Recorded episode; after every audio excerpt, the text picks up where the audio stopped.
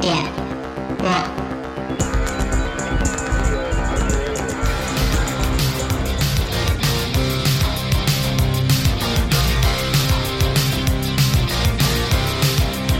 Things are clear in black and white, but living color tends to dull our sight like dynamite.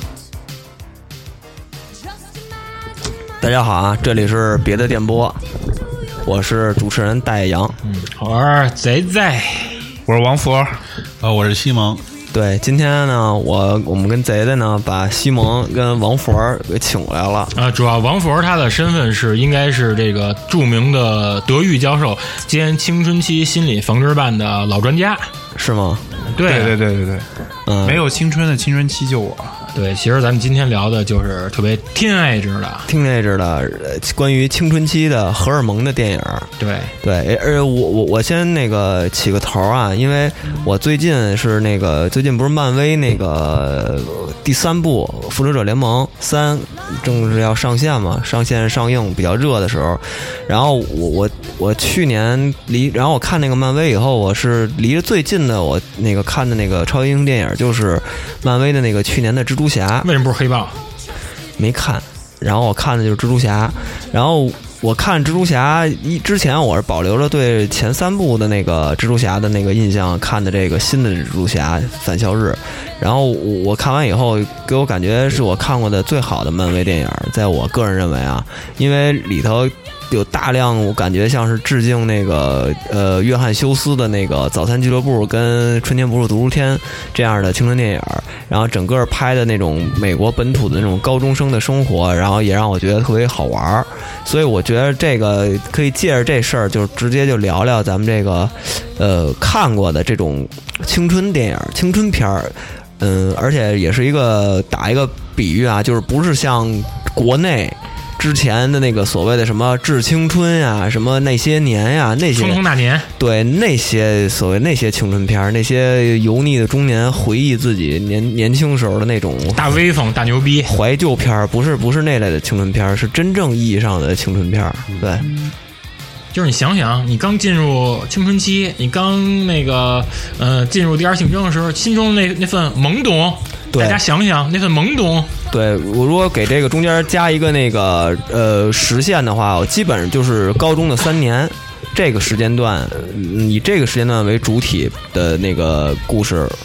拍的差片对段，差不多应该就是算是青春片儿了。其实我觉得也可以，可以延伸到大学，比如说你刚入学一个新生对，那样的，嗯，对，十八九岁，十呃十六到二十岁中间儿，整个这段时间吧，都算是你荷尔蒙荷尔蒙块儿的时候，这段时间都我觉得都应该算在规划到青春片儿的范畴。就是容易惹出乱子，容易蹬着那状态。嗯，我觉得可以先聊聊大家看的第一个这种意义上的青春片儿是什么，是哪一部？让那个德语教授韩根达斯佛先说，第一个青春片儿是什么？嗯我觉得第一个我已经想不起来了，但是我只能借着你的这个刚刚刚说那蜘蛛侠，往接着往下说，嗯，就是漫威它那个超级英雄的特点就是给处在青春期的孩子看的，嗯所以他那个电影有一个特别显著的特征，就是这些超级英雄对于自身的这种突然获得的超能力和这个在社会的这种关系中处理的。有一个矛盾的感觉，无所适从尤其是对，无所适从，尤其是在那个最近的那个《X 战警》那个讲述他们年轻一代那个那时候的电影的那个叫什么？第一课，就在第一第一课站嗯第一站那个时候，这就特别显著。对所以他，所以他这个漫威的这个读者也是以这种 teenage 这个青少年嗯为居多。而且你像它里面还树立了一个特别，嗯，学生们学生心中那种理想的教师的一角色，就是 X 博士。对对对，对对，嗯而且像尤其是像蜘蛛侠嘛，蜘蛛侠本身它就是一个 teenager，对，蜘蛛侠是特征是最明显的，但是后来他把这个特征扩大到整个一个群体，就是 X 战警这个群体。对对，都是一个那一类的那个年龄段的。而且每个人也都面对着自己内心的各有的这些心理的问题，嗯，对，就就等于说，其实就是其实就代表了就是我们青春的时候就幻想，突然一下有了这种自我意识，有自我意识这么一个觉醒，其实也就是超有了超能力嘛，有了能力了嘛。你试图想去做点什么，然后代表自己做点什么的时候，然后这个再放到《X 战警》这种故事里面，就会有一个 X 教授这样的人来给你引导一下。因为那个时候你还没法控制住自己的，完全控制住自己的超能力。对，那那个时候状态就是就是不知道到底应该干什么，但是呢，觉得呢就是非常的迷茫，就其实是我们这种青春期最普遍的一个心理状态。对，映射到普正常人、普通人的话，他就是这这种这种这种迷茫。对，你像你，你就是那，假如你要一超级英雄，比如说你要王佛侠，那你想怎么回报社会？你想去做些什么？假如说你就是你有一超能力啊，假如你超你的超能力就是长俩翅膀，你能飞了，你能飞起来之后，你想做第一件社会公益事件是什么？当然，如果你要想那个 do the right thing，为所欲为，你也可以说。我为什么光有翅膀为什没么多要大有用？啊 翅膀？是那 S S 那曼你里有的我翅膀 S 曼里的那谁天使啊对天使，他那那最没用了，我觉得。我我我觉得，如果我要成为一个超级英雄的话，我希望自己成为快银。快银，那你什么都快，这不太好吧？哎，跑题了，我我我我那个，我先说我吧，我我也是不听，打个样儿。我我是第一个看的所谓青春片儿，其实是《十六岁花季》， me too，me too，那啊那那这样的话，肯定那个大家正经都是那正经算青春那片儿哎多了。 local，多 original，对对，然后让我印象最深的就是那个韩小乐儿嗯里头那个其中一个男男男主人公之一，然后偷看那个他没有他误闯入女厕所女女女澡堂，然后那个因为是我印象特深是那个有人他那个男女共用的澡堂其实是，然后他有一个我记得是那门澡牌儿堂门牌儿是一个男一个女，然后呢，你翻过来就是男的用，翻过去就是女的用，然后谁关门的时候关的狠了点儿，然后那门牌儿就直接自然的翻过去了，翻成男用了。然后其实好像那个女当时女用时间，女同学正跟里头正洗澡呢，然后那个韩小乐好像就进去了，进去以后直接看见眼前一白，然后之后就没有，当时可真没打码，当时真没打码，当时都雾化，对是物化的，然后。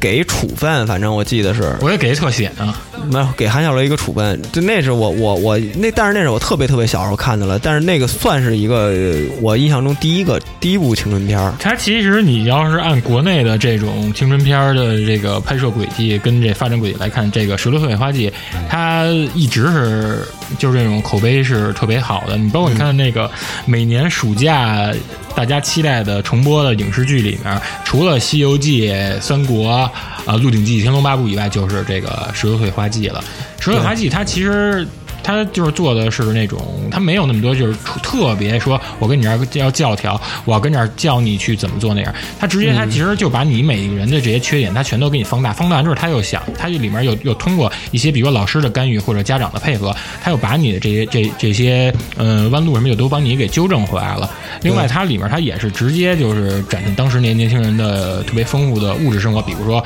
像他们喜欢听那个港台歌曲啊，床头挂那些明星的那个海报啊，或者他们当时买什么耐克鞋呀、呃打篮球啊，喝那些碳酸饮料什么的。其实他都是想把一种在当时是比较时髦的那时髦那生活方式，就是传传递给年轻人。嗯，对，反正嗯那个谁呢，西蒙呢，兔子啊，离近点儿，要嗯这么说也是，你可以说美国大女的，也是十六岁的花季，然后但是再早一点就是《成长的烦恼》，我觉得成长烦恼算吧算算算绝对成长烦恼算我觉得对那，应该算。嗯，然后你呢，你也是成十六十六岁花季啊哈我其。实是是十六岁花季。嗯，但是我我再往后就是呃脑子里，因为我当时看《十六岁花季》的时候，我也没往那所谓什么青春片啊这种这种概念去想，它就是一个对我来说就是一电视剧。但是后来我脑子里有这种概念的时候，是我在看《美国派》的时候，就是《美国派》是我后来接触到的，我当时知道一个名词叫青春性喜剧。然后我，嗯，从那个开始，我才知道哦，有青春片儿这么一个类型，这算是一个类型片儿了。然后我才会去又找之前的一些青春片儿，包括之后的，又会知道这是哪类电影儿。而且对最有意思的是，当咱们有这种看片儿的这种意识、这种风、这种风格定义的时候，恰好咱们是正处于青春期。对，正好也是在那个我后来疯狂收集什么 DVD 啊，那个时候已经半迷影状态的时候，嗯，等于美国派算是开端，就是在开端那块儿我接触的那那那批电影之一。对，而且里头很多东西确实是在当年那个年龄段看，确实是很多挺够意思的情节它里桥面它段。里面有有好多就是令咱们神神驰那叫什么来着？向往的那那那些桥段，我说的不是说那些呃摆脱处男之身的这些东西。我说的是，其，其实我更里面我更向往那你现在是还是里面我 对他对他这 like a virgin，对嗯，like a virgin。 ，Virgin 大 Virgin，其实里面我最向往的，并不是说他这个 just do it 来一炮什么的就跨入什么大人的行列。我其实更向往的是派对，就是在家里面，爸爸妈妈我出远当门时儿觉得他们那个片儿里边，觉得穿的都挺好看的，各种插肩的那种，就校园 T 嘛。对，然后感觉挺 new school 的，然后那些乐队都是里边那个配乐，滑板音乐。对滑板滑板朋克什么的，还有好多那种什么的，都是那种的。我觉得哎呦我就应该对那样儿。我那我就说那里头关于那个那个性幻想这事儿，就是他那里头也是有好几种当年的那种青春期的，我就以男孩为主吧，他那种性幻想的类型，有那种班里头那种甜妞啊、辣妹啊，啦啦队热情似火的，包括还有像朋友的妈妈这种，就是因为你在这个硬年条的妈妈，对，因为你在这个年龄段的，一般好多小男孩会对一个年长的女生、年长的女性，他会有一个性幻想。是不是因为就是他觉得说那姐姐有经验对，这个刚才我还这哎想个很问普遍的一件事儿。你，你们看《十六岁花季》的时候，你们对那里头的女角色有一些幻想吗？对，我刚才想问你，你喜欢那对女主角吗？叫你什么喜欢菲儿来了？韩菲尔、白雪。韩菲尔，我特喜。欢白雪，我一直喜欢那种特别女间的声音。但我特喜欢他们那里面，就是白雪跟陈女班长那个女班长对，白雪跟那陈飞儿他们不是下学之后去跳那个韵律操嘛？他们那里面有一群众演员，就是他们那个跟他们一块儿就是跳这操班儿有一女的大刘儿，我当时我操大刘儿这听着这听着够意思，这听着就特欲望。这大刘不在里屋呢 吗？蹦蹦的大刘儿，你说多你说多浪啊，大刘儿。对那种品学兼优的女生的那种喜欢，都已经延射到我现在这个对延射到你嗯现在了，对对，延伸到我现在这个《 女神异闻录》里头那个也是最喜欢的。你是那女刑警，不是不是女刑警，那个是医生，不是女女女学生，就女班长，哦哦哦，就是那个，就是那短发那女班对，长，尖子生那那我也还行，那也挺好看的。但那女的太费土了，但是贼贼是喜欢那个那个朋克那个朋克那大夫朋克女医生嘛，啊，就是女生也不错就是相信缘分，还有喜欢女朋克教，师，女教师，对，啊那你愿意为女教师留级吗女？教师给你每周去打扫的。对对嗯嗯对，就是你投精营要给你洗洗衣，给你做做饭。对。那说回这个十六岁花季，嗯，那杨子你喜欢谁？里头有幻想吗？我我问题是我现在对《十六花花》的女性角色我真都忘了，我就我现在印象是最深的就是韩小乐，还有他那个那个男主人公就是欧阳妍妍，欧阳艳艳，那个有一阵儿他老在那种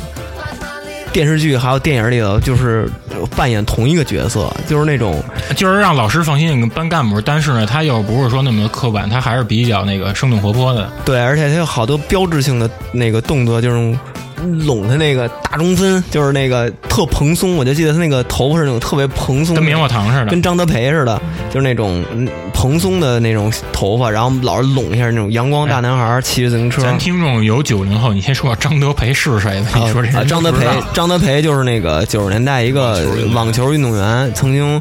嗯夺过夺过一一两次冠吧，就是昙花一现。然后，但是当时在国内人气特不高，因为他是一个美籍华人，长着一个呃华华裔的面孔，然后曾经做过一个海飞丝的广告，然后里头也有一个捋头发的那么一个镜头，就是无无没有头屑，然后头头发特别蓬松，就是那种感觉，就是那个那个欧阳也是给我这种感觉，就是就是阳光男孩儿，对那种，我当时那个就是因为看了张德培的那个广告，还有他那个还有他比赛，觉得太帅了，嗯，我就拿起了网球拍学网球，是吗结果学了那个几个月，有一次，然后那个人发现根本不感兴趣，就是觉得张德培挺帅，然后那个那你至于身往往支了一身，买迪亚多纳了吗？买了买了，然后那个那个那拍的买是最便宜的，还带一套儿。然后我然后那次有一老老有一老老有一个那个女的，那个差不多五十岁一大妈，穿一身运动的，跟那个人让 Polo 衫发球的每个小朋友都拿着大拿拍打一下就走啊。嗯然后好多人就在那儿打酱油，我就属于打酱油，到那儿哎哎不不不接没接着，他就走了。后来我有一次我爸正好那个送送我去之后。说没走，说看我练的怎么样？你看我在这儿就干这个呢， 把我给叫过去了，说把拍子给他，我把拍子拿，我把拿拍子啪给我脑袋。后来那我那西蒙那时候你多大呀？我这离近点，离近点。我我忘了，就是反正就上小学那会儿，就是那种，那就是因为就是因为张德培，因为那会儿特别火，然后那时候网球可是贵族运动，是啊，嗯，在乐猛坛猛贵乐族坛那会儿那个可以乐坛外边有一个大家可以网球估算一下西蒙小时候他们家的家境嘛。对，萌萌是贵族，对，都有我学的像我都有像我们那楼底下都是那种拿一作作在地上的那一网球，拴根绳儿，那 然后那蹲个也有，那那也有，我觉得那我当时觉得那特别有意思，他们那个他他能回来，对我啊觉得太高级了。对啊，就那种就自己自己玩的那种。那呃，美国派美国派有什么？还有更多你们有什么印象呢？美国派其实其实我觉得第一部最经典，那肯定的，嗯但是他第一部第一部他其实留了一扣儿，他是把那个第二部他才给你给你把跟第一部结尾就是那女孩长得长这儿这儿脸上有点雀斑，嗯然后鼻子特别圆，跟他们奥利弗是那女的，跟男主俩人好，他是给圆上了。对我我我我也是印象特深的几个桥段，出一个还有就是那个那披萨，那真不是披萨大哥，那真是哦哦对派华华夫吧，那真是派，真是跟妈妈做的那那那派。就是派，那就是派，这对是派，那就是派对美国派，美国忘了忘了。然后他那个主要你喜欢韩国，那你喜欢 trap，你吃的都是乐天的好丽友派，跟我们这个那个里头啊更能美式的派不一样。那里头有那个美国派在里头有一个特殊的用途，我觉得也不剧透了，也没法说，在这广播里头可以可以说，今儿我跟你说，今儿咱们就是回到青春，咱们就是肆意哎，妄对对为。对，你那别肆意妄为，肆意妄为这这我还得到时候还得上传呢，传不上去，你 对妄为了还得重新来。对，有有感兴趣的可以去找一下这片子、啊。那这期题图拿哪当吧？对这个这个片子，反正在当年算是挺经典，而且也算挺出格的一个一个一个性喜剧了。对，但好像往后拍就没劲了。二三四延续我就没有什么太大印象了。因为他们最后就是拍到毕业以后，他们各自呃成家结婚，对，就就整个整个就完了。我记得就是一开始就是他们上大学嘛，呃，高中的时候，然后后来就那么几年也没有什么新意了。最后这个东西长得跟那个谁似的，那个男主人公长得有点像亚当·桑德勒。亚当桑德勒，小号亚当桑德勒，对，长得对跟长跟得特别仓鼠似的，看着。对对，然后呢，也是那种那个快枪手，也是快枪手，在那个快银跟三叔一样，快在银在电影里头也也出现了这个桥段，快枪手的桥段，我也记得，就没走到床上呢，就结束了，就这种情况。所以就其实你你你你对这个青春片有这个概念的时候是看的《美国派》是吗？对，我对青春片有这概念，其实是那时候，其实咱都是一波的吧。精神见效。不是青春片有概念，就是当时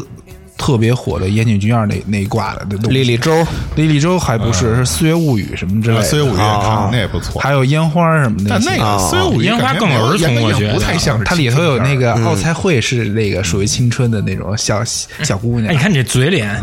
我我是莉莉周，就我也是莉莉周，我也是莉莉周的一切那嗯，个接触到日式的残酷青春对这对一对挂，，就就所以就我我觉得就青春片其实就有两挂，一个就是以泡妞为主的性喜剧的啊，这种还有一个就是就残酷的那种对的。对对。谁说还有还有还有一派是犯傻逼的，就跟哥们儿一块儿的。对，也有哥们儿这一块儿的 哥们儿那一块儿的应该也算是哦泡妞性吧。喜剧吧，也可以也算是性喜不是，他也剧。有他有他也有不泡妞，就是几个傻哥们儿一块儿愣玩儿的那呃样的。，比如呢哪种？你先说，我待会儿给你想想啊。嗯，所以那个呃，对，说到岩井俊二，也是有一年夏天吧，然后当时都是呃作为所谓文艺青年是人手必备的这几张里头其中之一啊，《梦里人》，对对对，然后那个那个莉莉周，嗯，对。然后我我我我也是最开始看那个呃莉莉周，但是我其实说白了吧，我现在并不喜欢岩井俊二的东西。我也不太喜欢他残酷那挂的东西。对我我我曾经喜欢，就是我真是小时候，就是中二时期的时候喜欢过岩井俊二的那，就那你些东不西得不喜欢，因为对岩井俊二在那个时候，就尤其是大学校园里，就是青春片的代名词。对，你然要后不看岩井俊二的电影，就等于就没看青春片，就哎感觉对，是而且这嗯你要彰显你文艺这块儿的话，你这张口闭口的也得提几句莉莉周什么的。但是我我现在不喜欢的原因，就是因为我回过头来看，就是为什么他没有像什么那个早餐俱乐部，嗯或者像什么这些能能让我回过头去看，我还那么喜欢，就是因为这个东西我感觉太矫情了，就是他他整个弄的一个那种走的那么一个路子，我是我我现在是完全觉得不太真实。对，莉莉周就确实就现在我们就基本基本上都不会看不了，是啊就咱特别矫情。咱其实咱这么说吧，《利益周》它其实更偏向于是拍给女孩看的，它并不适合咱们。但是但是但是在呃，《情书》应该不能忽略，《情书》其实是他最经典的一个青春片儿。对，但是我情书但是我班里好多女孩都特别喜欢里边那叫博博博博元元崇博元崇博人虫正好博元小帅崇哥火的时候，也同时在国内季掀季起提了欧，季提欧也那会儿，呃 GTO，还有那些日本的这个流行音乐的进来进来，日之韵。日之对，正好在那个九九年世纪末的时候，对对那个时候那个日日本文化大举入侵，就是新一代新世纪末的日本文化大举入侵的年代。就是他这种残酷，他真的残酷也没有杨德昌那拍的好。对迎接上对山事件，对对，吧我我现在看的就是满是满屏的尴尬，就尤其是看里边，我现在一想那种黑屏，然后往外蹦那个他们在留言板 BBS 上打字儿的那些东西，我就觉得我操，真是受不了，就是怎么能这么矫情呢？这什么这多大点事儿 啊？哎，那就是你种说感觉你说要搁现在这个生活环境下拍，是不是就变成微博上挂人了？对，因为我我不喜欢他这种把这种极端人物再给极端化处理这种这种形式，就是他他可能是想弄个典型，弄一个极端的故事来来把这个东西放大，然后把这个整个让你有这么一个猎奇的心态或者这么一个感觉，让你把这个残酷的一面给放大出来。感觉就是他根本就不算事儿，对，但是你现在看他就留不住这个东西，他落不下来。你让让让西蒙说，因为嗯西蒙是他比较喜欢美式，你你也可以说你为什么不喜欢日式的这种？就是也没有，可能就是看着不没有大女的多不潮是性吧？格的原因，是是不是不潮？对，就是你像莉莉周那种的，我觉得还是一个情绪，它就是一个 emo 一一段情绪。嗯对你可能在一对特定的年龄看这样的片子，你他会剧情其实嗯非常薄弱。然后就像那个王佛说的似的，你过了这段时间，你再重新看，你可能看不下去，就快进，看两眼哎没劲，就扔就搁那儿对对就那样对那王佛豆瓣还给了五星呢，他他那个他我没有给他五星，他他就是确实是一个情绪，那个情绪正好他流行的那一种类型的片，包括还有那个，其实大逃杀也算是这一挂的。对对对，但大但大逃杀真是一个他妈一 特例，但是大逃杀你，你大逃杀算青春片儿，绝对算青春绝片儿对算那那那可不是残酷了，那是暴虐、飞情。哦但是我说现在看大逃， 但是你让我选大逃杀跟利益周，我会选看大逃杀。对对对，大逃杀我看一过瘾，我现在还能看出那狠啊。对，那利益周属于那么要狠不狠的那种憋在里头，就是那种受不了。对，所以岩井俊二现在也就越来越那么回事儿了。我因为《岩井俊二》，我是我是看到我小时候是看到哪儿啊？就是那个《花与爱与爱丽花丝》，花与爱丽丝我看到那儿我实在看不动了，就是那个年代我都看睡着哦然后了就。那会儿有那个那个看电影那杂志老鼓吹，嗯然后什么什么图安娜是吧？然后里边几个人什么的，我当时也不好，然后那觉得哎市场挺好看的，混血哎找那片儿看看吧。然后真是看不动，我觉得我这在屋里我干嘛呢？我这我哪知道你干嘛呢？就是看这种然后后来又找到很多，其实日本也拍过很多，像《大暴走》，在当年也有，就那龟野呃那个杨杨挖种洋界，八种洋介的那个那个大暴走，那也算是那个，他是讲那个朝鲜人，朝鲜跟日本人混血吧。这等于是一波朝鲜人在日本这定居的，等于是那么一个家庭，然后嗯的孩子，然后在日本社会也是在高中的那个年龄段，然后那些打架呀、什么的这种青春片儿，其实它包跟括它像跟其他那种那种叛逆不良少年的不一样一点，它是特别好的给你反映了，就是它这些嗯朝朝鲜裔的后代，他们在日本日本怎么跟就是当地那些民族相处的关系。跟本地人，然后还有像韩国的朋友，还是叫朋友还是兄弟？啊朋友兄弟，朋友那不是朋朋友友，张这朋友张东健，张东健的 哎那我都是哥那我那哥一挂我流哥行的啊对，张东旭他哥张东健的，对，那个也是也算青春片儿，就是是学生服学以生骂。热血，然后兄弟情，然后背叛，啊然后，那就是他说的兄弟情那挂的。我记得印象最深的一个镜头，他们那个年轻时候跑出来，还好像还穿有一弄一超人的红披风，还是怎么着？对对慢镜头什么的。就那个年代的这几部。就是亚洲版的，其因为实当时他确实是一个井喷的状态，对它有点儿像是《阳光灿烂日子》，但是又不是《阳光灿烂日子》它那种回首这种老老炮儿回去回回眸的这种感觉，它还是一个相当于比较比较在在在此时此地的这种感觉，是对。我觉得主要是还是因为那个生活太不一样了，而且关键他们那一片子老容易用力过猛，就是感觉那个高中生的生活离太远了。它就容易偏漫画化，对，这种你比如片像子那个那个，就咱们刚才那人说那什么《坏孩子天空》，是这个还是能够比较，嗯，哎，你就就觉得觉得还是挺正常的，然后稍微有一点点的，就就嗯就就行了其。实要说你学习不好，你可以学一特长，找一出路。我们学校当时就有那样的，就是我嗯们学校的有有的学生就是，那个就是就是可能就那种就是也也快濒临辍学的那种阶嗯段，然后追着我们班同学打，把人打的那不行，了，家长老找那种。然后有一波是那样的，然后他就就是那种的，稍微有一点像《坏孩子天空》那种，但没有到那种什么大逃杀，那太就不可能的那个，那不可能发生嗯的。大逃杀那就不是坏孩子，那个 那个这这都是这都是硬漫汉，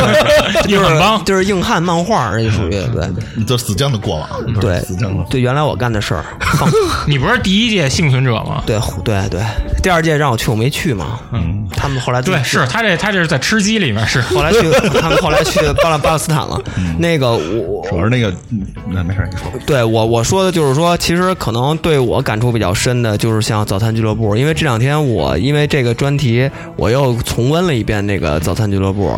就是让我回头看，我还是觉得特别好，对就是约翰休斯真是拍他妈青春片儿的一个鬼才，就是我我先把我的理解说说，我为什么觉得好，就是这个片子好就好在它真是以。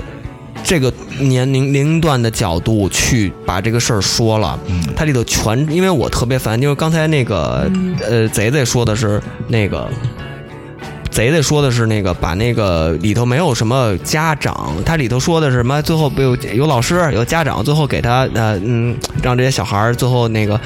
嗯得到一个阳光化的结局啊，或者让他们最后得到一个成长啊。这里有一个家长啊、老师这些的呃一些外部的干预，但是约翰休斯的这个早餐俱乐部里头，他全程没有所谓老师跟家长的这些什么帮助啊，外部他直接老师，第一是老师他是一个反派在这里头出现的，特别符号化，是一个呃，其实他也没有符号化，他在后他在那个影片的后半段，他会有他老师自己的一个角度出现，就他和那青年工作对话呢那边儿，对对，他其实是有一个自己角度。这这个片子好就好在，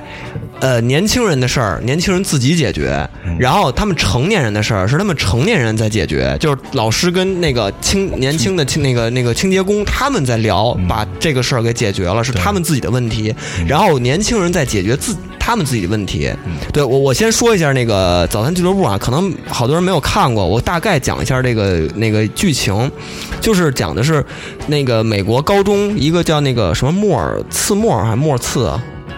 一个一个高校，那个高校他他们周末的时候会有一个类似于那种跟反省班似的那种感觉，就是让呃这周这一周里头在学校里头出问题的这些问题学生，去统一的到这儿上一个跟补课似的，家长给他们送到这学校，等于这个周末这个礼拜六你们就哪儿都不能去，你们只能到这个学校里头去就。跟禁足似的。到这学校里图书馆，你们就什么都不能干，禁嗯足。然后呢，待一一天，整个一个八小时，然后里在里头写检查，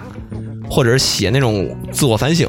类似于这种东西，给你找一个事儿干。然后有一个类似于政教主任的这个角色在那儿看着。然后这这几个五个问题学生来到这个学校以后，他们通过这这一天，他们的从不认识相互敌视，然后慢慢了解，然后到最后达成一致，然后最后敞开心扉敞开心扉不，是，他敞开心扉中间有一过程啊，对啊他们一块儿抽来着，然后把这个所有的这一走过这么一个过程，然后最后每个人得到一个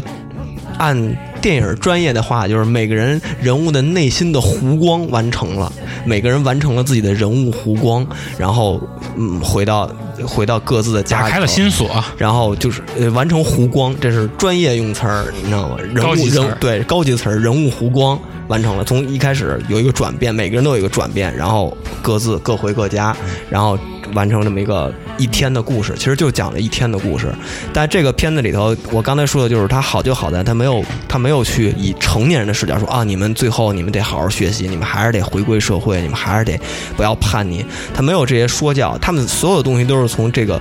青年这个青少年的这个视角去出发，然后最后解决问题也是这些青少年，然后就是呃没有外外部干预，他们最后达成了一个共识，在青少年之间更达成共识，呃然后整个是这么一个流程，他们自己觉得需要有一个改变，或者自己需要有一个什么，都是一个由自己生发的东西，不是一个外部环境告诉他们该怎么着的。最后有一个长者，有一个智者告诉他们怎么样，然后成年人那部分也是，也是他们在自己解决自己的这个成年的问题，他们对自己年轻时候的一个火那个梦想，然后到了学校以后变成老师，觉得这些学生都太烂了，然后为什么我们看的不放心？然后他们成年人把把这个问题自己的心结也解开了，所以这个我觉得是一个真正在这个青少年角度，而且是尊重青少年的这么一个角度去完成的这个电影儿，所以我现在看我还是觉得约翰休斯的这个手法是非常牛逼的。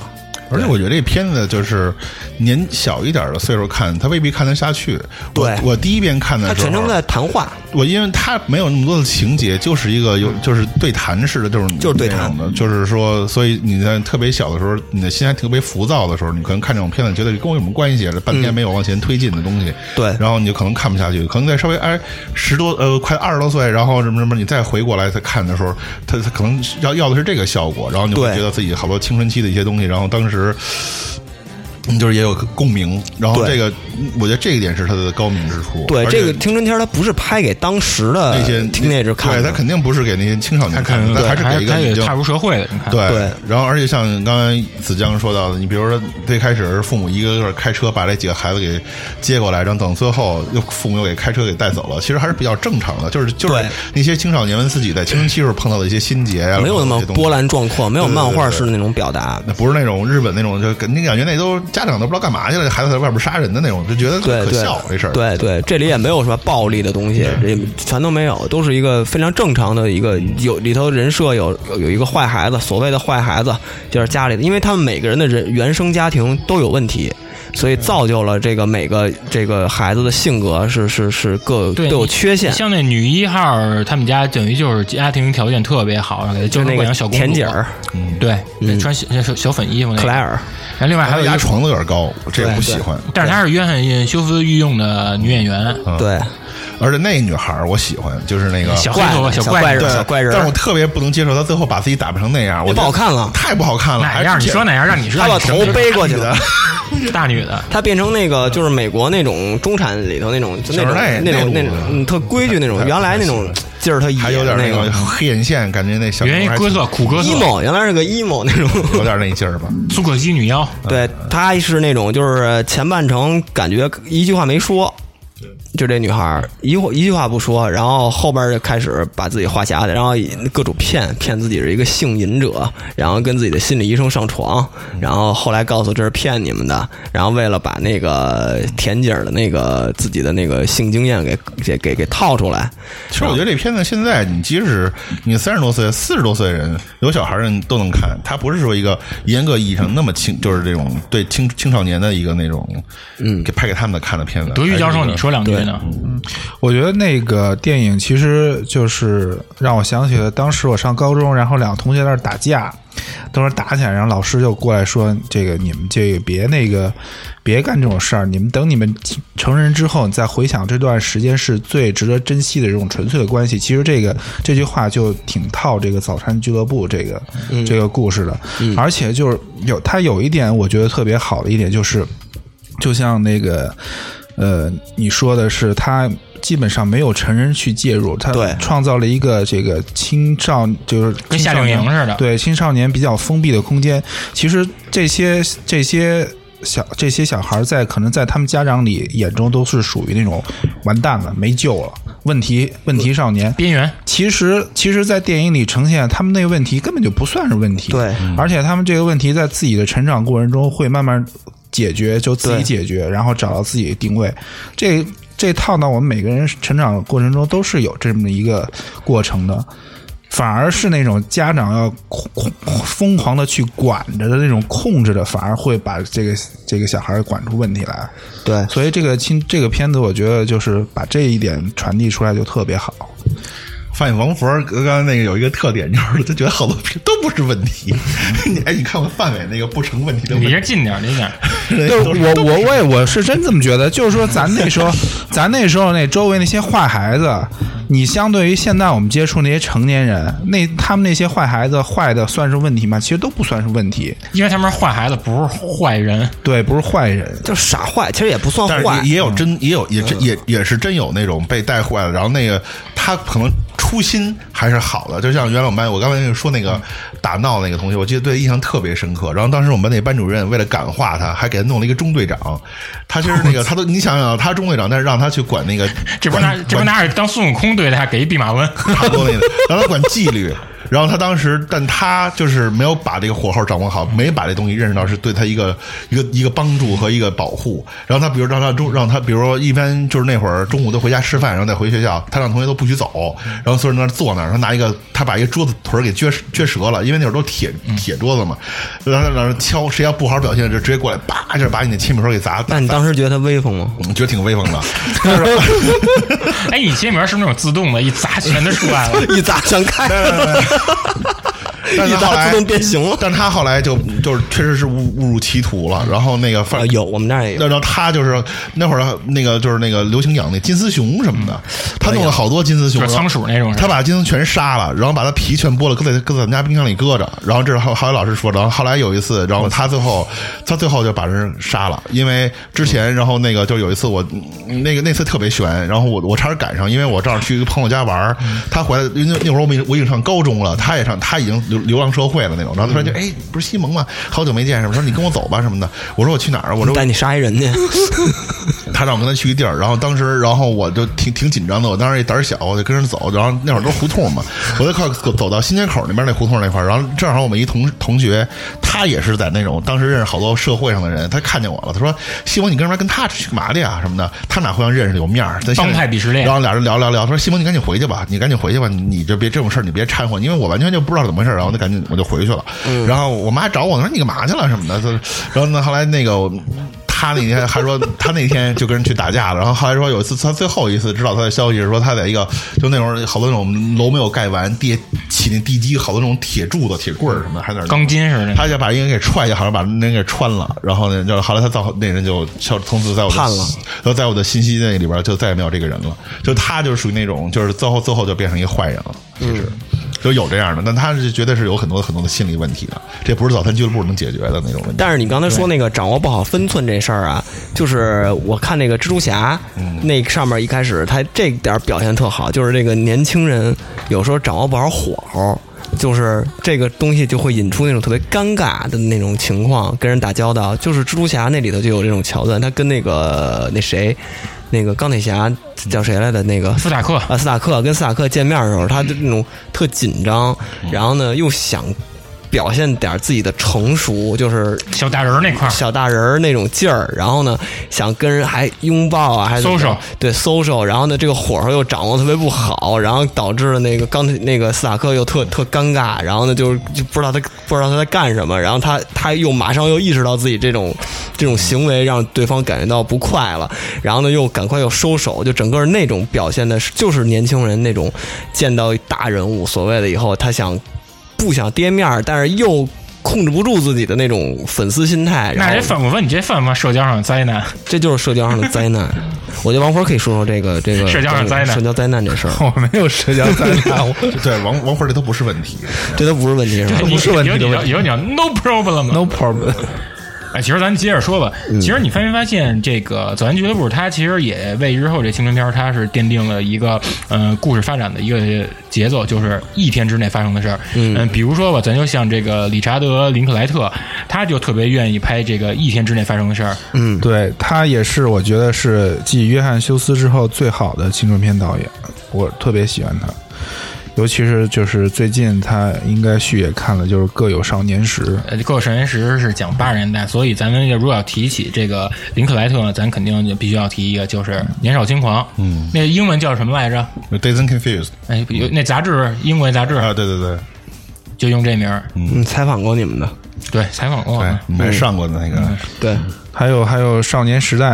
就林克莱特他的电影，我觉得他有一个特别好的，就是他先把你这个这个剧中的角色这种青春每个人的特点、个性特别鲜明，先展示一遍。他他他他其实就是有时候放大放大太厉害嗯了，然后呢，他我最喜欢的他一点是，他会在展示完了，在电影结束的时候，他会有一个特别形而上的升华，就觉得你就让你这段这段生活经历不仅仅是一段经历，而是在你未来这个人格塑造上有一个特别积极的一意转折转义折一个记嗯记忆。尤其是就是印象最深的就是最近《各有少年时》最后那个男主角跟那个呃他想泡那姑娘在那个池这河边游泳的时候那一段对话，我觉得特别感动。咱做的跟纪荣轩嗯似的，说的是什么呀？说说的忘了，反正就是他整个一段台词就把他之前那个生活的东西给升华了一下。嗯，其实这其实他那意思就是说，大学生活你好好珍惜吧。对对，就珍惜这一段经历，就以后再也不会重复了，就这大概这种意思。嗯，贼的，你最近不是也看了一个 Netflix 的那个新剧吗？ I I I V C 哎，那不错，他嗯给我推荐，我看了一集的，怎么样啊？不错给给那给哎挺逗那的一集就二十分钟，你才看十分钟玩意儿不错 吧 我得健身去，不是给给听众介绍介绍，这到底是一什么剧？它其实更像是之前九八年的《怪胎与书呆》，嗯它这个其实讲的是在那个呃俄勒冈州，嗯，俄勒冈俄勒俄勒冈俄勒冈俄勒冈俄勒冈能跟俄勒金德俄的，勒金德，俄勒冈州它是有一个小镇，这小镇是什么什么德行呢？嗯就属于观光客来到这小镇，也就跟这个小镇的这标牌上拍一照，就是说啊，我跟这儿签到了，连我要走了，连小镇里面嗯都不消费的。对，风土人情都不去体验，就嗯是说它是真是一挺不起眼儿的小镇嘛。但是这个小镇上有一有一所那个高中，那高中名字特别牛逼，叫 Boron。你 这名字得有得有多无趣啊，多无聊啊！就他这个，他这高中是来了一新生，是一黑人小男孩儿，然后黑人小男孩儿也是，呃，有两个那种特窝囊的搭档，就是特怕事儿那种小孩儿，嗯，然后他们是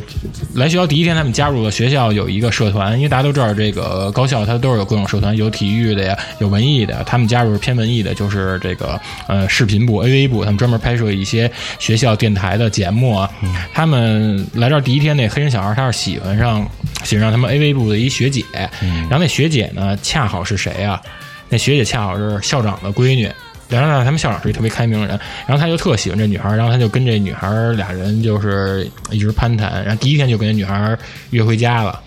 因为他是他们都是那摄影部嘛，那男孩儿他是动手能力特别强，他把那摄像机上那污点给去掉了。他们约回家聊，然后聊的时候，其实他们就是那些那小男孩儿，他们可能就是打交道，一个是从他们这种专这种这种专专业兴趣，你知道插入进去，然后就是把他们这个情感一步一步递进。然后它比较有意思，因为你因为你像那个咱们，比如咱基本咱们咱们都特别喜欢摇滚乐，嗯，你像他那里面，他有好多地儿就特别抓抓我，比如说那女孩儿她穿了一件那 T 恤，呃，托瑞阿梦斯的，然后那男孩儿呢， 那黑人小孩儿拿了一张 Oasis 的第二张专辑《梦境 Glory》，其实也也挺逗的。为什么逗啊？这俩都是走性的。你像那个托瑞阿莫夫那张专辑叫《Little Earthquake》，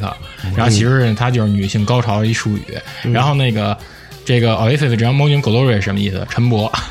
你想，确实挺这这个编剧这这挺坏这的，确这实潜台青春词期，啊确实青春期。然后再加又有他们两个又有想发展这情愫，然后呢，这个女孩儿就确实特别喜欢 Oasis 这张专辑。之后，男孩儿就为了讨好这女孩儿呢，带领他那哥们儿给把那 Oasis 那个 Wonderwall 给拍成 MV 了，在学校播，然后直接向她表白。但是实际上，这女孩儿呢，她是一个 lesbian，嗯，她里面其实真正有意思的戏就是他们两个怎么处怎么处理，就是她的这种性取向的这种包容性，嗯，这比较好。但是，但是最好像最可惜的是，这剧第一季十集二月份播完之后呢，它第二季不不打算拍了，可能收视不太好，烂尾了。嗯就那么烂尾，就跟那个《怪胎与书呆》差不多。嗯对，那个《怪胎与书呆》也是我个人心中最好的这个青春片，它只只不过呢，它这也就拍了一季。它不是它太超前了，因为你像九八年那时候，它那个就是它这社会上对于就是这种怀旧风潮，它还不是说是一种特别有热度的、特别是有时效、特别时髦的这么一个趋势。但是你像这几年，你比如咱就说像那个，咱就拿那 Netflix 的这几部片儿吧，那个《嘻哈少年梦》啊，然后还有这《怪奇物语》，他们其实都是走那个怀旧流行文化的。嗯，说明其实也也说明就是我们这一波人已经就是呃，在这个就是说经济能力啊，就等于说已经成为社会中流砥柱，可以这个在经济能力啊或者文化创造力上有自己的话语权了。对，其实咱以前一直不厌其烦说过，就是说咱其实一直希望咱们能像叶京啊那波人，就把文革那那把文革他们那青春一直是给变成文艺作品输出。嗯套路是一样的。其实套路一样，但是你发没发现，就是有这么一个问题，就是怪才与书呆，虽说他是就这么直接就腰斩了，但是它里面其中有一演员塞斯罗根，嗯，塞斯罗根他这么多年是一直是专门致力于青春片儿的，对，就是那烂仔帮那个里头还有就是弗兰克、那个、弗兰兰对弗弗兰兰兰兰对，嗯，然后还有一个特别狠的，就是在书那个演那个特别傻的那个书呆，就有点像硅谷有点像木鸟那个老板那样。然后他在那个硅谷里头演一个特别狠的那种程序员，完全是人格大反转。对，大反转，而且就是在就是那个戴眼镜儿那个，嗯对在书呆里就特别别酷傻，那个在硅谷里特别酷，特别酷，是一酷盖，对，就跟硬汉一样，眼镜儿也摘，摘了，对，几句话就能怼死你那戴种。着戴着眼镜呢，戴眼看镜。那硅硅谷里戴着了。呃，有时候戴，有时候不戴，对反正硅就谷戴几句话能怼死你那种。 对，真是一酷盖，那个那个那个在在硅谷里，哎，硅谷算哎也不算青春片儿，但是有那劲儿，硅谷有那劲儿，我觉得就因为硅谷里它是头创业片儿，对，但是都是年轻人，然后里头也有一些什么那个美国那种所谓的那个软毒品文化呀、对对对嗯在里头，然后那些那些呃女人啊，包括这些东西，性喜剧啊，性什么喜剧其实都在里头。其实你这么一说呢，它其实就恰好是代表着八零青春片跟九零青春片不一样，因为八零青春片它还是有这种渴望理解、达成共识这么一个诉求，但你到九零了，它直接就就就是纯喜剧，就纯娱乐化、娱乐化、娱乐化顶峰了。所以有时候他那个拍不下去，也是因为那个有时候挺窄的，因为可能那编剧就把他自己小时候那东西就给他人物给他给他放在这个角色里面，这东西就是他自己一点东西，他有时候他现不能。嗯现现在我觉得大部分的青春片儿很多东西，它是把青春片儿的要素给放到其他类型片儿里哦了。嗯就像刚才我说的蜘蛛侠似的，它其实就是把一些青春片儿的要素放到其他里头。它就是你说单纯的，可能也是为了票房啊这些考虑，尤其是像现在这种全球化的这种市场，嗯你说真正的像美美国的那种真正本土在地的那种美式的嗯青春片儿，它不可能在中国很容易能走起来。对它，它有它有有时候会更成为一个青春，会成为一个主题，但是呢，它是有很多综合的类型的就这是种喜剧的元素啊什么的，嗯相信其实还有一元素呢，就是王粉儿也特别热衷看，就是惊悚。嗯惊悚的，对我去年夏天对，还之类的有那个精神见效啊，精神见效，杰森，杰森，你看嗯对，你看，每次杰森为什么要弄死那帮小孩儿？那帮小孩儿非跑杰森地盘度假，你说你度假你就踏实度假吧。你说你们还跟那儿就，嗯就是恩恩爱爱什么的，那你说杰森他们看着能高兴吗？我要杰森我也捅他们去。但是对这个其实有一个特别有意思的一片儿叫《林中小屋》，嗯你那看那也也那也前年火爆的，那个里头就是对这个青春呃恐怖片儿的一个反讽，一个讽刺，就是里头他告诉你，哎，这里头需要有一个长相甜美，然后没有脑子的一个甜姐儿，嗯然后有一个什么书呆子，然后有一个运白动运白动健种将。白种的运动的男性也没什么脑嗯子，然后然后包括有谁谁谁谁，就是最后生存下来的是谁跟谁，嗯他把这些固定设定全给你放进去，然后呢再给你在里头再玩这些解构这些东西，就特别特别有意思。就是其实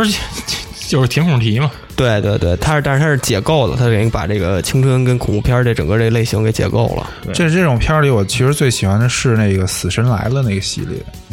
死神来了系列，其实这种这种青春恐怖片，它有一个特征，它它的重点不像是约翰休斯那样，把这个叙述的重点放在这个伙伴之间的关系上、个人成长上面。嗯对它其实就是在这种青春恐怖片里，伙伴成了一个就是，呃，就是一个被消灭的这么一个猪队友。啊，猪队友就挨个得死。但是呢，它其实整个就是变成了一个主角跟一个未知的世界这么一个处理的对关系，抗争就是要抗争抗争，生存下去，要活下去这种感觉。对对。包括那个哎啊对那呃斯皮尔伯格那个更偏儿童片儿了，就前几年那个 Super 八，嗯，Super 八、啊，对那更嗯，那那更偏儿童了，那还不算是青春了。对嗯嗯，头号玩家但是是青春片，其实美国也有好多那种，就不光是不是这种偏甜美或者这种，就是这种就过日子型的。你来狠的，那就是你比如先说的，就是什么半熟少年那种的，啊那太残酷，那比《残酷青春》还半熟少年残的酷那个，我是来了 Vice 才知道，因为以前我一直喜欢滑板，但是我看都是滑板录像什么的。嗯，然后那个就是那老头儿 Larry Clark，拍的那 Kids，然后但是当时不知道，然后后来才知道，然后因为也是好多那个什么 Supreme 合作，才说、啊、这人以为是一个什么，后来发现是拍了里边什么就也，但是他也是性，然后那、那那那个，然后不滑板、那个不光是性，也都艾滋病了。对艾滋病什么的，那种就是挺、挺那个，就是挺包括后来他拍一系列什么迷幻公园什么的，看 Park，对对对对那些什么的，所以那种的其实也挺挺挺好看的，觉得对，像我这像青春片儿的里头还包括很大比例的所谓什么大麻片儿什么的，就这种都好多都是青春片儿的壳儿，嗯都是这种，因为基本上都是讲年轻人在干这些荒唐的事儿，干那个就是蠢事儿。啊比如你看多了那种的，刚才说像那种什么校园的那种片儿，它它它其实像你刚才说那种什么什么那些片子，很多更像校园青春片儿，然后再有这种对就是纯青春片儿，就那种的就好多就是特别社会青年特别的就是下校沉校边外缘特别的，吓人边缘人的，嗯边缘人的，那个挺就是挺爱看的，因为因为永远也不可能成为那样的人，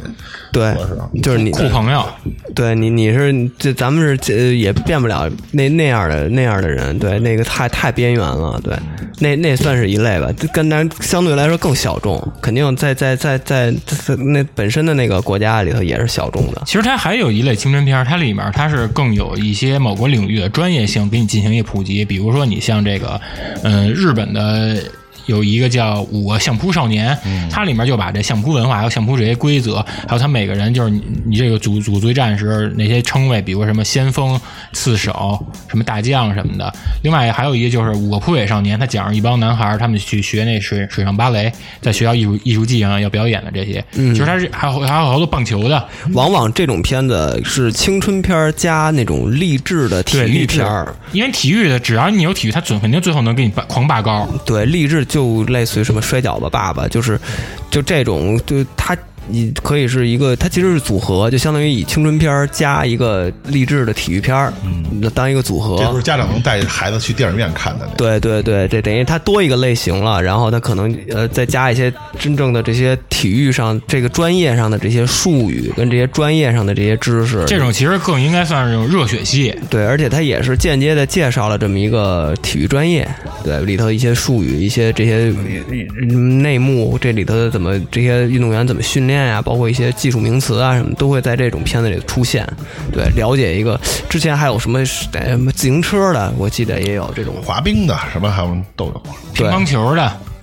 对对对，操自行车十七岁单车，啊对，现在可以说说这片儿了。十七岁这这个应该是中国为数不多的比较好的青春电影。对对，我我觉得，而且挺真实的。对，对，它确实是一因个为你像他本身他启用的就都是非专业 演员，除了呃除了高原以外，除了高原，然后后来那个里头的男一李斌，他也变成了一个专业演员了，然后还出演过什么？他除了王小帅的一部呃《青红》什么的，他后来变演了几成个他变成王小帅的一个御用，然后他后来我后来又查过，他是参啊演过一个儿童片儿。央视七的中央那种几的那种儿童频道的那种儿童片儿对电电视剧的那种魔法手机之爱情呼叫转移》对，还真是魔法手机，我记得好我像 胡是说呢。还真好，好，好，好像还真是我，我，我，但但是可以可以再具体再查查这个人，但是后来也没有什么太大的那个什么，但是我觉得如果听众可以去看看这片子，因为这个片子是我看见的对北京的那种小痞 子啊世纪末，世纪末，世纪末跟世纪初这小痞子描绘的最准确的，就是真没见过这么像的了，就是李斌男主角的身边的那帮痞子玩车的，啊玩车的那帮人，就是因为他当时我看过王小帅采访，那就是当地那帮小痞子，就是那帮人，拉过眼啊，就是拉过来演，然后完全一样，穿的是韩怂的那不种是，还有穿 那 Focus 嗯，然后穿大号服，穿那种就是 H O T 那种的，就是球衣，就一模一样，而且说话的语气吧，因为他是非专业演员，所以他整个的语气没有经过那种台词训练，就是说不是说像啊舞台腔啊这种东西，还没有有。按自己情绪调度。就是朋友聊天儿，然后朋友那儿跟那儿结钱或者跟那儿打架的时候出来的那些，全是一模一样。啊还有黑化，黑化特别自然，形态什么的完全都特别自然。就是我想看那种真正的小痞子，北京那种的，就是青少年那种小痞子，嗯好好学习的那帮小孩儿，那片子绝对是一个特别好的一个那个参考，就太这也不太用真参了考了。就是你可以看看那个到底什么样儿，因为那演的电视上出现的那个跟那个一比，就真是不不不在一路子上。而且那个那个片子也是几有有性性幻想，啊高圆圆其实就是当年的这些高中生的一个性幻想的集合体。小镇青年的创业梦也有，啊对，然后那个外地务工人员也是同年龄段的，快递员然后，然后那来这儿以后，他的创业，然后他他的拼搏，然后加上社会问题，然后还有像那还个有极限运动。极限运动、小车，就是你真不是小车，大哥，你真不是小车。啊，玩大车呢，大车跟那颠，那老小山，车小车是我玩的，那个店 对， 那他们是那老山俱乐部，他那应该是老山俱乐部那帮吧？对反，正就那那时候我也迷过这种自行车，你捷安特吧，就是让自己自腿己不团车嘛，腿啊腿不着地，然后对在腿那啊不在颠那。儿狂颠，然后前列腺出毛病啊了。我们那个时候，我们那个高中的同学也有在玩这个的，就是就是颠，就是跟那儿颠，就就我忘了，就是他那个李斌，他那个上的高中是一个正经 的不是职职高职业高对，中就是因为我印象特深的，就只有职业高中才穿他那种那种服对装的，对就咱们上面白衬衫对黑裤子然后还有对正装那种的三件套特对特特狠的，对特特对正式那种的。就因为外事咱们那时候外事那高个中都那样的咱们那种类高似于中文秘，可对能在学的是那种，咱们那种普通的酒店高管中理其实穿的都是那种特别丑那个校服，就是校服蓝色那种运动服嘛，蓝白那种运动服，对对对所以这个他那个制服印象特别深。就有一阵儿，我我们学校来了一个就是职高的那个那帮人来来我们学校考试，嗯然后他们就穿的是那种类似的这种制服，女生全是裙子，当时把我都惊了，怎么惊了？给我讲讲，哦 就完全就是感官世界，震撼感没官世见界过，。因为你当时没见过那么多穿制服的，我怎么我怎么没见过呀？就没见过就是穿那种特别正经制服，下面一身裙子，像他妈日本青春哎，片不那是，种。你们学校是不是希望小学？你就从来没见过城里的世面啊？不是不是不是不是，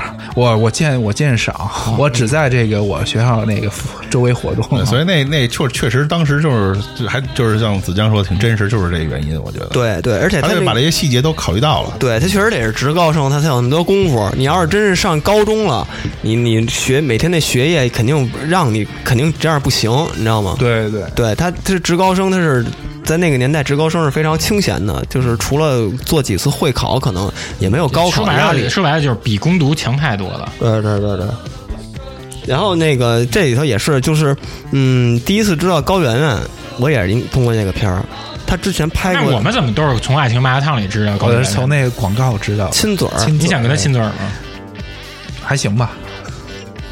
但是我记得那个好像是他拍完《亲嘴》以后的广告之后的对第一个对片子到时。候赵又廷打你来，嗯，不会不但会。赵又廷带着 manga 打你来，嗯，那个时候他已经是我记得那个当时李斌那角色好像就是高原跟那个王小帅介绍的。想推荐的这个这个这个人，而且李斌他整个的那个，嗯，那那个他的表演也是特别真实，而且就是处在那个高中生变声期的那种小尖嗓儿、嗯小喉哎结，小喉结你看那种我声音就一直没变，我就是青春期，对，贼的嗯永远十八岁，对，哎是吧？就我我、嗯咱们都经历过变声期啊，就你没变我声，没变声过，嗯，你还不是男人，我是 ski 的肉，我是 ski 的肉。然后那个那个片子也是，我当时看的时候也是觉得，因为我那时候看的时候我是跟他同岁的，相当于也是在我高中的那个时候看的这片子，然后里头有好多感同身受的，他对那个女同学的这个幻想，然后对校外这种大哥的恐惧，被社会、现实生活的蹂躏，对，然后整个因为那那个那个故事线我是没有什么感同身受的，就是那个快递的那条线，那条线我是离我们当时的生活很远，嗯因为那时候咱基本上都是走邮邮政，那妈惊了。 那个时候，因为正是那时候正好就是全北京，那时候它发生在北京嘛，所以北京的那种各种小快递公司特别多，小红马什么的。特别多，所以这没有形成那种就是几大通家顺丰这种垄断，所以那种同城快递还特别多。我为什么会对那个我为什么会对那个我们学校突然来一堆职高生来考试印象特深刻呢？就是因为高原也是那职高毕业的。那你喜欢他那缎带吗？就是小领子带小它领是子。呃丰台那边吧，门头沟那边，呃，不是这这个个，呃不是这跨栏是那卢个。沟桥，卢沟我桥。如果没记错的话，应该是黄庄职高。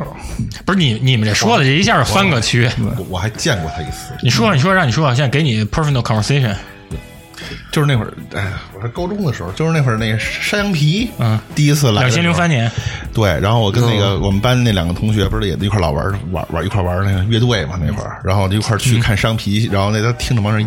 然后那个哎上大学吧，应该是忘了什么时候，零三年咱是真是大学，在在大学的时候，然后那个那个那哥们儿，然后他不是上联联大了，他们学校那台长北京最次的大学哎对。最次大学，然后 那个台台长来了，然后都约约一块儿，然后带一姑娘，一看高圆圆穿一红皮褛，然后头特长，长，然后穿一个特别已经成名了，对啊，然后穿一纽巴伦，然后就是那个那那那他们俩同学原来就学那个就是可能高中还是什么的同学，然后就是当时我们那哥们儿就觉得太威风了自己， 太有面儿了，我们在后边就扒着看看看看，然后跟打招呼，因为那就等于说在那个入场区那儿就互相就打了个招呼，后来我们仨就就去另外一个区了什么的，就当时就见了一次，我说哟怎么那么长长这么好看的女孩儿，然后还跟张亚东走了。那都不知道，啊，确实那时候确实好看，对。对，确实是高原就是在那时候，但我就不喜欢高圆圆，你这哎别吹牛逼， 我我跟你说，我跟你说， 我我跟你说，当时张哥我这么跟你说啊，了张哥我这骂么狠跟你说，那个高那个，我跟你说，高原要高高原要跟高原比，我选高原，因为高原离摇滚乐近，高原不会给摇滚乐拍照片儿。那你是不是更喜欢贾圆圆？ 对你还是贾元元真犯贾元真犯了，你还是贾元贾元那一溜儿那刘海儿我就真够了，嗯，所以可他以妈看蛋啊、泽似的。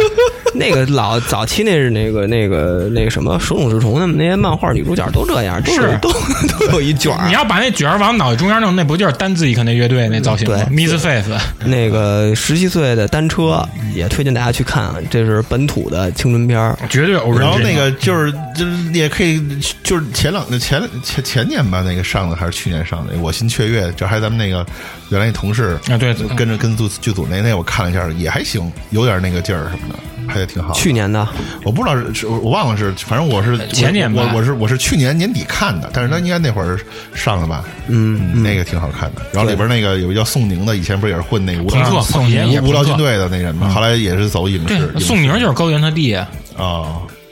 这不知道你这没没你八卦知道的多。呃，以前是模特儿吧，在模特儿对，圈以子前跟那周迅好过。嗯，反正就是这种青春片吧，就是我特别烦的里头就是那种有突然一下女主角得一病死了的那种的。其实她后来成就《情书》之后成了一个这种拍青春片这种套路，尤其是被大陆的大量的这种嗯就是你说的是那种青春怀旧片儿，怀旧青春片就儿是吧青春的纯爱片儿。嗯，就纯爱片儿从《情书》开始，然后突然一下就是《情书》火了之后，嗯对嗯很多青春片就开始学这个，就是女主角得一什么病死了，对，现在是深夜食堂， 所有的广告都是深夜食堂的风格。对，反正就是这种。八不但是但是，可是这几年其实国产也有一青春片儿、走的路跟他们也不一样，走的土味儿的路，就是包贝尔演的那《我的青春期》，那你们都看过吗？ 没有，没有。那那拍的真是那种省城的省城的小孩儿的，然后最后最后那小孩儿就是媳妇儿也没了，然后那然后跑到那个电影学院，然后学电影，学电影没学成，但是回来之后发现就是物是人非，最后还是那个利用就是爸爸去世的那抚恤金，然后又拍了电影，又拍自己的生活的。那真是走土味儿的，那也真是算是这几年不可多得的。嗯，就是本土。其实说白了，我觉得这种本土青春片还是少，就相对于这个电影市场跟这个人口来说的话，还是少。那你说咱们是不是也可以拍青春片儿？咱是不是也可以畅想一下儿？我不是一直你不是让你拍过了吗青春片儿你，不是还戴那个小黄帽那个，还吃冰棍儿什么的？其实那个土味儿里拍的特别，嗯，土味儿里拍的特别好的，我觉得是我看过那个《贾樟柯》里头那个任逍遥，哦，，对，嗯就是那也是一青春片，但也是行，因为他本身他要拍小镇青年对出身的嘛，那你要说小五也算青春片，小五还没有任逍遥像青春片，嗯对任逍遥对对就是两个那个男主角就是一个少年嘛，对，就是少我现年。在就想问你想拍什么青春片？王导，我想拍什么青春片？这每个人都得说啊，嗯，我想拍青春片，就是就是想拍突然这个一个宅男生活中进了一帮特别 open、特别开朗的哥们儿，想要把他我一进一大帮女的呢对。，想要把他那个从这种二次元那种傻宅的世界解救里出来拯救出来。那你已经做到了，我没有不就是吗？？ 我没有错。那那你没有出现在我的青春青春记忆里。你想，你想想，你刚来北京这儿，我们带你去动物园批发市场买那些摇滚 T， 对摇滚 T，然后我买回去，我妈说这都是你的嬉皮士朋友带着你买的吧？然后给网友买 T 恤都是什么那种妈那种大热狗 香肠，对对对，买买一 T 恤一黄的，然后现在穿上去能把肚脐露出来，来那个那个图案是一大热狗，然后躺在沙滩椅上特色，大欲香肠躺躺在沙滩椅上。那不就是前几年那电影吗？就那动画片儿，那热狗那个，反正反正有点情色那王种王。导接着说，接着说，你想什么样酷朋友给你拯救出来？哎呀，酷朋友就是一个就是带我进入了不一样的世界的，嗯，去但去红灯区了，呃，没有，不是见红灯区，带我见世面，见什么世面？你得说见什么世面，呃，带我进入了什么游戏的世界，还有电影世界，那我觉得不够酷啊。那也挺酷的。其实，其实后来这个咱交往的这边不都是这个酷朋友吗？在这种领域的酷朋友，但我们还得要更酷的朋友，比如说我们咱哥儿几个走大街上，这边有一黑人小侏儒，那边有一 有一两两米的一女的什么的，那多威风，走翻地腿儿什么的就。Jackass 那种，对，然后还背着咱都背着斗往跟大街上走，推着购物车，嗯，咱这太古里的人以后， 都穿着那种白的那种内裤，那种平角裤、白的三角裤那种的，你不是发条橘子吗？ 对，底下 穿底下穿那种足蹬旅游鞋。太他妈可怕了。我想拍啊，我想拍什么？我想拍的是那个，其实我特别想拍，还是说有有点像，其实北京自行车就是就是十七岁单车，它开了一个好头儿，要不然你拍一个那个北京那个 ofo， 那就不是青春片儿了，你可以当青春片 拍。那是什么？男人四十跑出租好吗？ 那大江，你说你是不那是已经有那情景喜剧了，你是不是那得个刘亚金演的？对那个六六分零剧场？那你是不是想拍一个那种？那你想拍，我想拍一个摇滚乐场景为题材的，不想拍这种，我觉得特别土，因为这几年就是摇滚乐题材电影就一直没有什么，因因为都太他妈土能浮出了，水面的。太土了，太他妈土了，根本不想跟他们有关系。我想拍的就是想拍一个，就是我我其实就像那个十七岁单车那种，就是学校里的真正把。那个呃，真正的在国内的这种学高中的校园生活，你遇见的那些困扰，遇见的那些东西干扰你的那些东西，包括你自己的成长，聚焦你跟老师去怎么相处，你跟你的喜欢的女孩儿去怎么相处，真真实实的这么给它拍出来，而且不需要那些大的那些事件，不需要大的场面，但是它你要就就有点像那个那，就还经费不足嘛。就有点像，其实还是有点像早餐俱乐部那种，就是它它会聚焦这一个人，哪怕你一天也行，嗯但是你会把这一个一天给是一个浓缩，会把你整个的这个其实是投射到你整个的高中的这个生涯的一个一天，然后这个一个人物怎么在这个里头去成长，或者你会遇见什么事儿，但是它是完全还原当时的一些东西。你可以做艺术化加工，但是一定要尊重这个原本的生活是什么样的。我就想看到这种这种这种的东西，我不想看到他妈的一堆四十多岁、呃五六四五十的这种老炮儿回忆青春、致青春这种东西，就是拿截取了小时候所谓那些有代表性的《灌篮高手》，然后什么香港回归、还珠什格格么这就这些几个臭大街的这种他妈时间节点跟这就是种 checkpoint 跟这种文化符号，然后拿过来以后，然后演了一场他妈特别烂俗的爱情剧。就现在这种致青春的片子，全是这个套路，嗯特别无聊。对，因为其实他东西说白，他们的初衷什么？他们就还是想把那逝去的那些遗憾给弥补了，觉得到人到中年给一弥补到了那，儿就打篮球，就放他妈《灌篮高手》主题曲。你唱一个，太你唱一个，我不会唱。安息，你唱一个安息。嗯关键关键，就你说这个，我是觉得就是说，在广义意义上的，就是咱们这一波人啊，其实，在对这种大众流行文化接触的东西还是少，只他们可能大多数人接触的就是最流行的那些东西，对，像《灌篮高手》，所以他们那你当时接触什么？那肯定是稍微还多一些吧，我觉得就是像咱们接触的这些东西，当然可能也不是在青春期接触的，就是后来接触的跟这个青春有关的东西，要比这个一般的这种大众接触的多一些。所以呢，毕竟你这个电影是拍给大众看的，可能创作者也没有接触那么多东他必须西，得有一共同话题。对他只能把这个最具有年代感的东西给对放在里面。而且我主要我不是想像现在这种拍，它是一个怀旧片子。嗯，它不是说致我终将逝去的青春什么嗯那里边儿之类的。我觉得最烦的是老放山羊皮吧，我记得是对。你唱一番，你唱一首，我你唱一首。 你怎么老让人唱歌啊？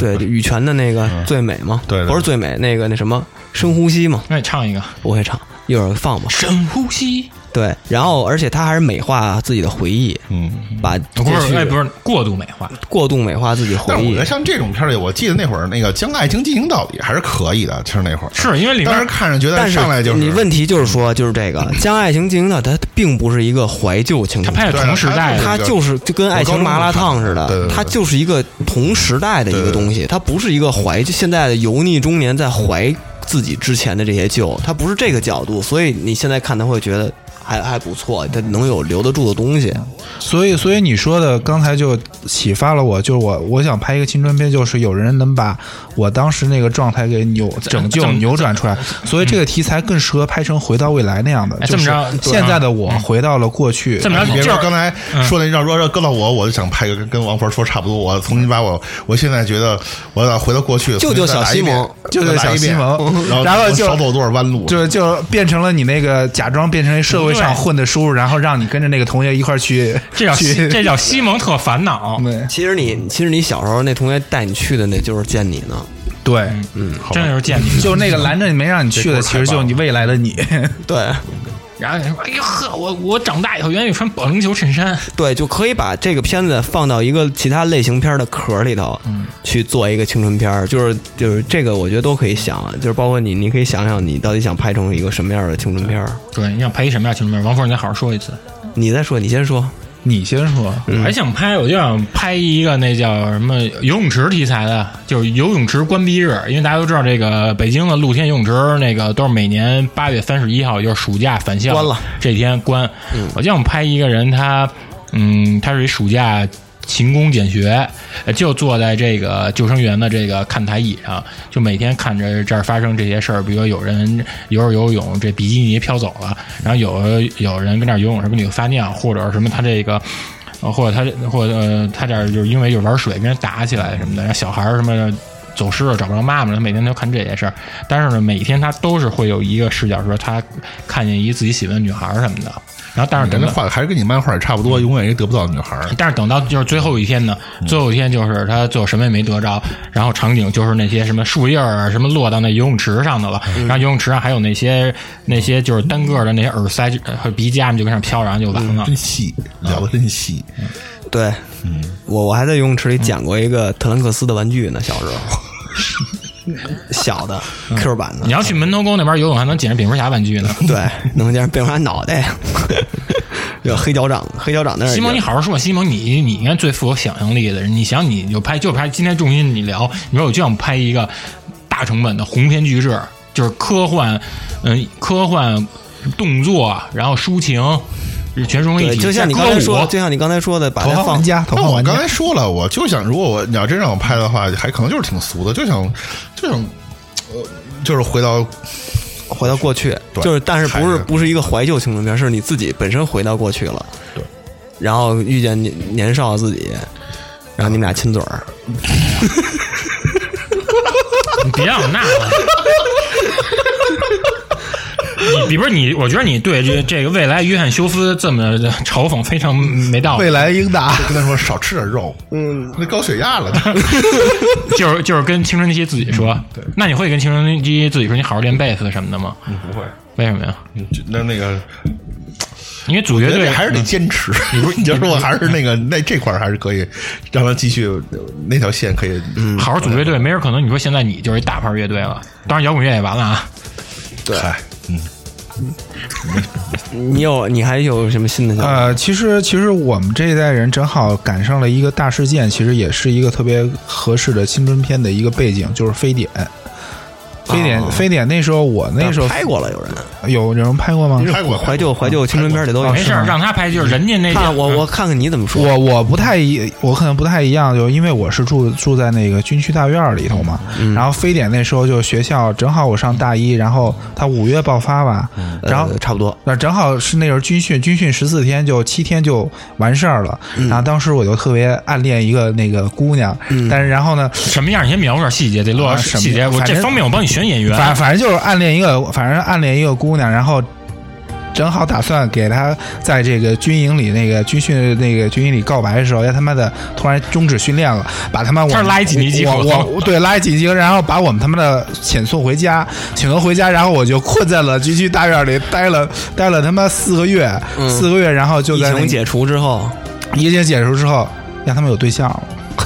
啊那这是不是叫非典时期的爱人？对，非得是就是你要把这个故事给拍出来。哎是，吧那你们非典的时候都在干嘛呢？我非典的时候跟他一样，我非典的时候我照样上大学，然后封校，我们学校也不大，然后谁都不能出去，只要出去就给就给开除了。然后那个就是那个那会儿，然后也不上课了，就是晚上所有人每天就是游荡，在学校里游荡，真是 Flaker，就是出早上中就是早上吃早点，然后回待会儿，中午吃午饭回待会儿，然后一到晚上那所有地儿全都是他妈那个，对，全都是谈恋爱的。然后就在那会儿，还有在大学呃组了一个乐队，然后什么名儿什么名儿没名儿，然后玩儿的啊，无名乐队然后在因为我们当时学校有一个就，我们是那种有工业嘛，他是那个有一工厂。当时当当时有一天晚上跟我们宿舍一同学，我们俩老遛弯儿啊，听里边有弹吉他的声儿，然后就就在那会儿还挺好的，然后就感觉那个非典挺好玩的，但是就是就是对啊那时候是挺好玩的，对，挺好玩基本上就是一个大的时代背景，然后它那个环境呢，相对而言是封闭的，就像那个早餐俱乐部里头，嗯然后那样的空间里就会发生很多这种符合青春片特质的东西。呃，对，而且它是一个合理的条件，让你在一个封闭长时间在一个封闭空间里头，它也不用有学一习，你看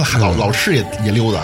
是吧？对你看老师也在这溜达，不是？那都你都没事那干你们 这应该要竞走俱乐部你这片儿，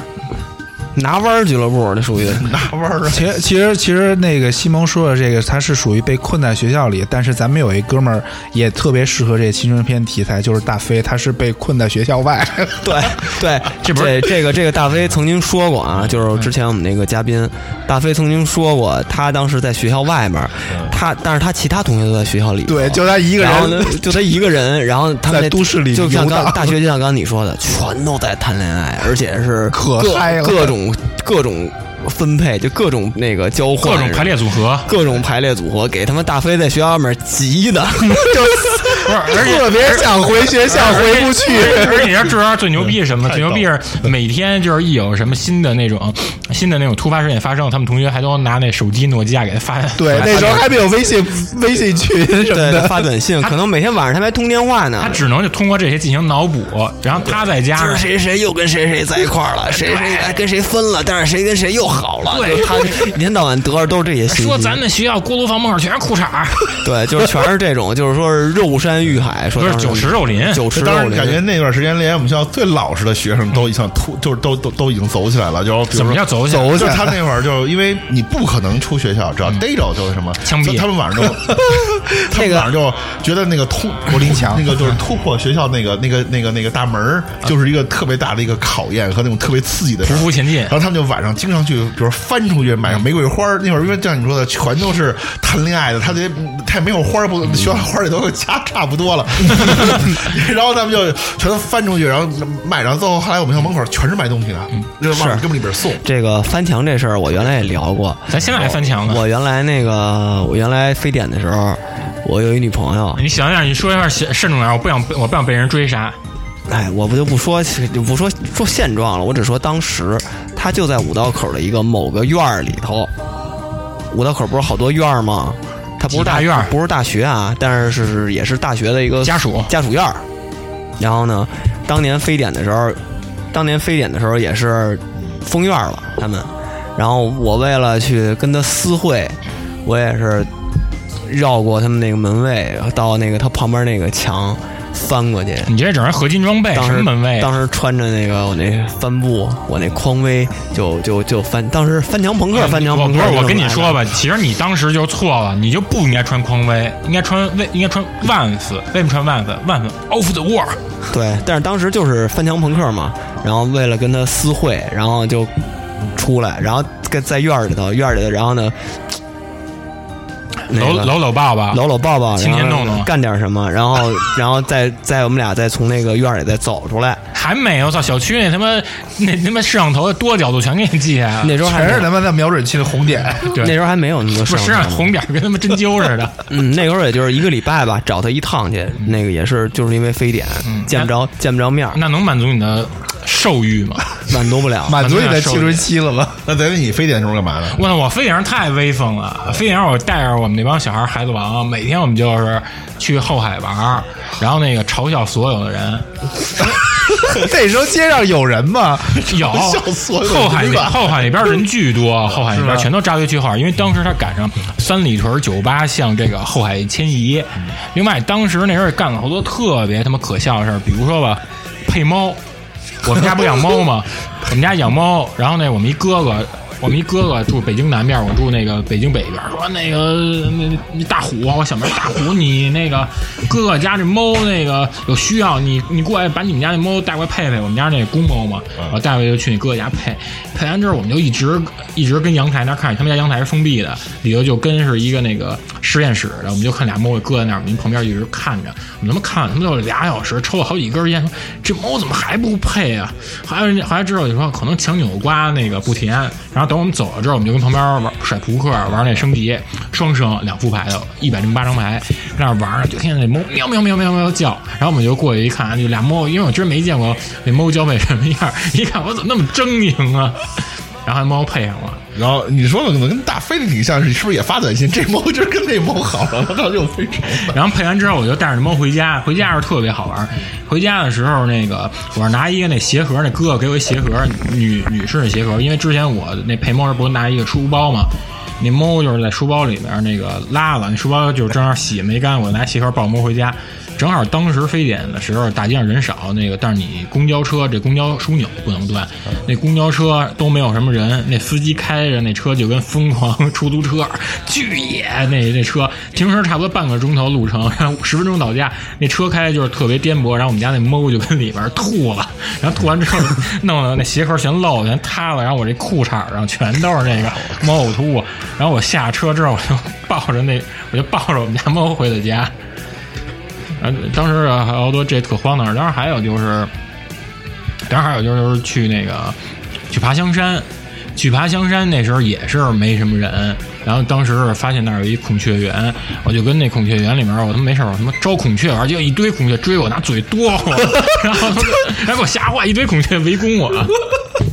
那你这让孔雀这男么说这非典也对，那玩会儿孔雀王，也没什么事儿啊，他你们玩儿不也挺好的吗？你还看演出呢，你想想。哪儿有演出啊？非典我上没操演出。！非典时候真有演出，非典那时候当时那个五道口朋克发廊，就是现朋克发廊附嗯近有一麦当劳，我知道你的地地下地啊那麦下当劳地下有一个演出空间，它当时进儿有那个朋克专场嘛，有什么那个呃，但是中途就没了吧？有我记得在疫后来还情有最严重的时候就没了。那时候看过去，非典那时候赶上几个演出，哎，说实在的，为什么非典咱们觉得没什么？就是因为咱们那时候没有工作，咱们那时候正是在无忧无虑的时候。我那时候有工作，我那时候在麦当劳上班。哎，您那你那时候有工作，你也不把你当工作，你也不把它当事儿，就是无没了就没了。嗯对，所以你你感受不到那种社会恐慌，那那啊种那种感嗯觉。再加上那时候在网络什么也不发达，信息流传速度也没有那么多。你要像现在这种速度，来这么一事儿，来这么一事儿，肯定跟当年的这个危那个整个的那个严重程度肯定不一样。其实但也其实挺有意思的对，其实也就跟《阳光灿烂的日子》是一样的，就它无论时代背景怎么样，其实这个青春期就是关于个人的这么一个记忆。对，而且就是说到有《阳光灿烂》，我我也觉得《阳光灿烂》也确实，现在想想确实也是一个青春片儿。青春片儿因为有一个最大的一个元素在里头，就是荷尔蒙。阳光灿烂，尤其是阳光灿烂，你会感觉到它是一个荷尔蒙驱使抑驱制使抑制不住的往外上脑喷薄喷薄的那么一个青春那么一个片子。火山，整个片子里洋溢着全是那种荷尔蒙的味道，愁的都化不开了，真是愁的化不开来。跟他们跟他们那杏仁茶似的。这真的阳光灿烂，你完全你能，而且它是，嗯，你想到青春片儿就会想到哇，大夏天阳光特别，然后汗，嗯然后那个那个女孩儿，嗯，然后就是哇，这几个要素都会在你的脑袋里去闪现。游泳只要池游泳池啊，这些东西都会在你脑袋里，烟啊、抽烟呀、然冰后镇汽水都压不住你的摇邪火啊摇摇滚乐呀、这不是《些。阳光灿烂日》里哪儿摇 滚乐？我我没说也，我不指啊不单指阳光阳光灿烂，我就说关于青春的这些片子里头，尤其是像的东方这些，就更更更更有这些东西。特别是阳光灿烂，我操，这是满篇的荷尔蒙啊，真是荷尔蒙堆的一个片儿，那你可以拍一个那个雾霾弥漫的日子，那就全全颓了。后棚后棚青春啊雾片儿。雾霾弥漫日子哎那个太丧了。不是还有一个就是，那你看过那个吗？就是《爱情的牙齿》，严炳彦演的那个，然后也是青春。严严炳彦可岁数够大的，当时他不演他演那会儿那个还挺那个演的那个封面，就是他也是穿一个就绿色那种军服、军装，那也是演那种上学时候的事儿，骑那种二八自行车，他就演一个那种反正挺横的一个嗯女学生。女汉子那种。对，反正这也是，就是我觉得这也是《阳光灿烂》区别于后来像什么那些电视剧，什么《血色浪漫》啊，去青春的日子，区对我觉得，我觉得啊，呃，区别于这些片子的，它更像青春片儿。它相比这些老炮儿怀旧片儿，它更像青春片儿的，因为就是因为它的荷尔蒙弥漫，而且它到到最后，它有一个，因为《阳光灿烂日子》，它到后半段开始越来越迷幻，整个的他把他把前面都给推翻了，对，就是其实它就是一个一个一个一个是他的记忆，那经过那么多年，他的记忆到底有多少是真实的？然后也有一些当年那些年少的梦啊，什么这种交织在一起啊，从梦幻就是他的想象跟现实已经分不清楚了。嗯这些东西它在后半程越来越越来越多这种东西，所以就是感觉特别诗意，整个这这么这个东西，所以我觉得它更相比那些老炮儿的那种。嗯，怀旧大院片儿更像是一个青春片儿，而且最好是最后他那个古鲁姆给他点醒了。对，对，他也有贯穿其中这么一个一个一个角色，也是一个相当于旁观者一个角色，对，脱离于时代之外的那么一个人，对， 反正我觉得那时候看就觉得马小军一直就融入不不进入，没法没没办法融入他们那个周围那个团体里头，对，感觉就是特别想融入，但是始对，终对融入不进去。他好多都是努着来的，对对对，尤其是最后印象最深的就是他在游泳池里跳下别去人之圈后踢，周围一堆人在那踩着他脑袋了都，对，对，他想说，哎，我来这个，你们肯定觉得我牛逼什么的，但是发现嗯根其本 没嗯人注意他。对他不重要，他觉得他能变成一个孩子王，能变成一个像那个谁耿乐那样的角色，但是发现他根本不是。对，就像你，就像你年青少年的时期的时候遇见那些玩的好的那种比你年长一点的那种大哥什么的，你想成为他那么潇洒，那么招女孩喜欢，又打架又义气又什么的，你想成为那样的人，但是发现你根本成为不了。操，你在模仿他，但是他永远没人把你当回事儿，就是就是这种年青少年的这种这种处境，就是说的特别好。我进退两难。对，就是现在这几年的青春片儿，它其实就跟你你所有对那些异性的那种意淫一样，它其实好多事儿它既单纯但又不单纯。他们这些编导，他们这些制作方，呃为了就推销这些片儿呢，他也是会制造制造太多的这种应该是说与这主流价值观相背离的这些。呃负这些负面剧情，比如说，你就咱就说是应该是零七年那时候热播的这个《皮囊》，英剧，对英剧皮囊。你像他这里面，好多人可能看这片儿，他并不是为了，他并不是为了看它里面那些感情的交织，他可能看的就是，我、操，这片儿里面有吸毒，这片儿里面有滥交，他们可能就是都是拿这些当成一些观看，就是吸引自己的那些理由跟原因。嗯嗯，但是你们都看了吧？我我我看两季，到结尾了，我可以推荐一下这几个片子，像刚才说的这个《皮囊》，这个网上也比较好找资源。然后像那个约翰休斯的那个呃《春天不是读书天》，然后《早餐俱乐部》，嗯，然后还有像王佛刚才说的那个那个那年嗯少个。轻狂，要不然咱们每个人一人推荐几部得了，就是古今中外的。对对对，那我先来。我刚才说的就是约翰休斯的，你就你就在网上搜约翰休斯，然后你把他们片儿全看了就行了，对，都没问题。嗯，也就这些值得推荐。佛呢？就我就推荐这个还是导演吧，就是理查德·林克莱特的那些电影，还有一些那个最近比较火的韦斯安德森的，他早期也拍了一些青春片，嗯瓶装火箭啊之类的。然后我我你来，哎，你之你之前不是说有一特狠的吗？对，你那天跟我说的，有一也特很青春有一很青春那个， 我不知道你说很青春是特别青春还是主特要别我狂暴说青春那个吧，你可以就是简单说一下，不用说太细，对，是不用太细，就给是大家推荐一下。就是你那也是上高中时候看，但那个就已经就也是有点过了，太过嗯了。就叫什么？就是有一个美国的美籍的日本导演什么，然后他拍了一一大堆那种就是嗯特挺挺挺挺狠的片子，然后有一叫《玩进末世纪》还是世纪末嗯玩玩进世纪末，玩尽世纪末玩，进世纪末，然后那一套那种那那可以看看，那也挺凶的，就硬核的那种，硬核青春片啊，有心理准备的可以可以看这个。它也有点公路片元素。有一点儿。嗯嗯嗯，你呢？我就推荐一游戏吧，嗯，推荐游戏行。就是《奇异人生》《哦 Fringe Life》那啊个对不错，，那那个不错，那个哎，那个可以小说一下。那个真不错，那个我自己你说吧，给张哥说的。那个张哥说一下那个还是你咱得因为不是你说，因为那时候你喜欢的美国大妞，你说，你说，你说，你说，那我都没玩完，没没事儿你就说不用一说剧你就情说一你的初步的那么一感性的体验。我我觉得那就是把一电影儿游戏化，然后你选择，然后它就也符合了我刚才说到的，如果那个记忆能够退回去，或者一些事儿能够时间能够回来，倒放倒放，你的选择是什么？然后而里边的配乐特别值得一提，我觉嗯得都挺好的，挺清新的。这然什后么风格？印地就是就是独立流行嘛，独立流行然后然后后来再往后我没怎么玩了，然后那就是也都是那种有点问题少女，然后那个碰了好多事儿。嗯那个学校的片，那个那个游戏，我也我也买了。那个它就是一个类似于暴雨，然后那种就是以剧情驱动的那种 AVG，然后里头里头是一个拥有超能力的一个转换，能够倒转时间的那么一个女高中生儿，然后以她围绕她来展开的一个冒险。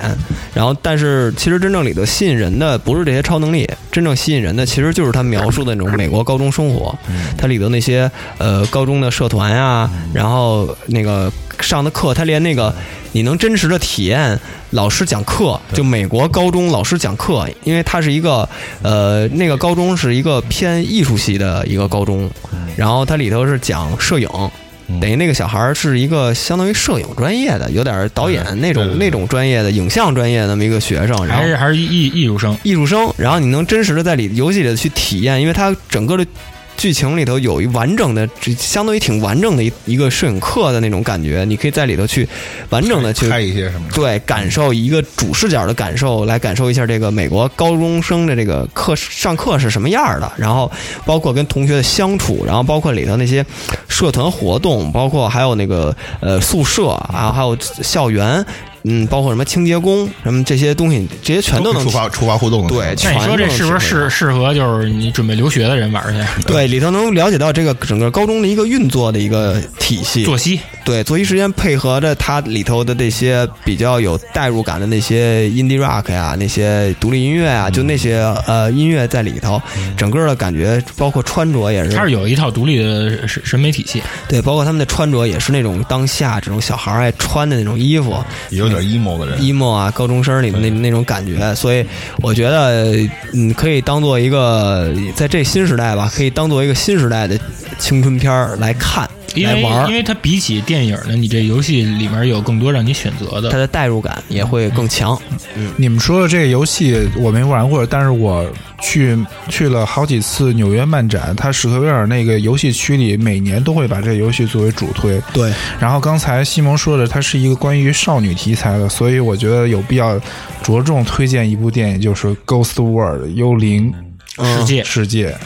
它你可以见到还是少女时期的这个黑寡妇斯嘉丽·约翰逊。那时候还没进入这个 Ghost Shell，对，还没有还在 Ghost- Ghost World 还 Ghost World，嗯然后它是一个根据一个特别经典的一个算独立漫画吧应，该算是视觉小说之类呃，的。视觉对小说漫画改编的。然后它这个导演基本上都是拍那挂的，之前那个克鲁伯好像也他拍的，克鲁伯也是画拍的，还有一个他拍了一个同类的，类似于青春题材，就是《艺校的秘密》。嗯，所以这这这个这个 Ghost World 是特别符合别的次元次元的这种气质的电影。我说这么说吧，那里面女那里面有一女孩眼镜妹，头发绿色的。嗯对现在小女孩都绿头发太多。对，，而且嗯眼镜面儿、眼镜妹里头还眼镜妹儿眼镜妹还还戴着这个猫女的这个面罩，特别性感。而且这片儿里面的男一号是不是帮主对福丁布斯米？对，Steven Buscemi，是吗？对啊，对，如果要是大家喜欢这个 g o f t World 呢，我推荐大家就是去买它的这个 BD，因为这个啊去年二零一七年这个经典收藏给他们发行了 BD。嗯，那行，那今儿这节目就到这儿吧。然后，如果想关注我们节目的话，请关注那个微博上的别的次元，或者在网易音乐订阅别的电波来收听我们的节目。然后，最近我们的别的次元也新上线了安藤大闹玩具城，如果感兴趣到丫到底怎么闹的，可以去别的次元去看一眼。然后，今天节目就到这儿啊，再见。再见。拜拜。 Once again.